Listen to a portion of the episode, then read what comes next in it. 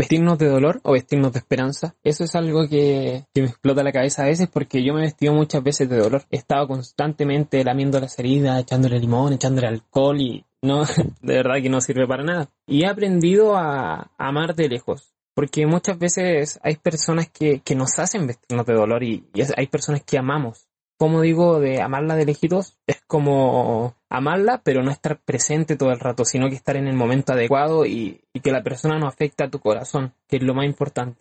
Cubre tu corazón, de verdad.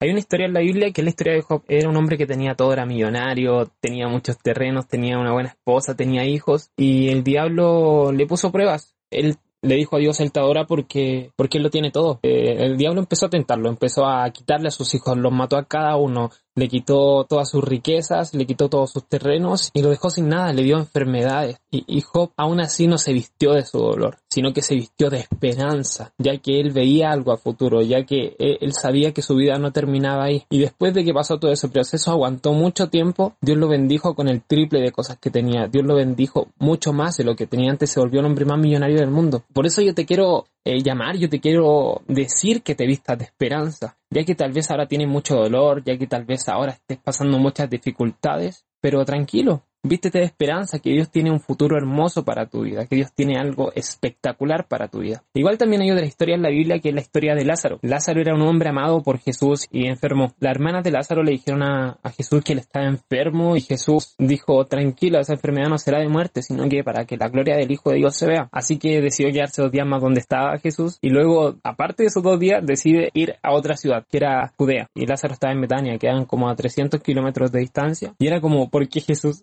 ¿Por qué no fuiste de inmediato? ¿Por qué no simplemente hablaste y, el milagro estaba? Pero no, había que esperarse porque eh, muchas veces nosotros queremos las cosas ahora, al igual que las hermanas de Lázaro, pero debemos esperar porque luego va a formar un impacto mejor. Sigamos con la historia. Lo que pasaba es que Jesús, estando en Judea, se da cuenta que Lázaro murió y estaba muerto y le dice a sus discípulos, mejor que no estaban allá, así podrán ver lo que, lo que va a pasar.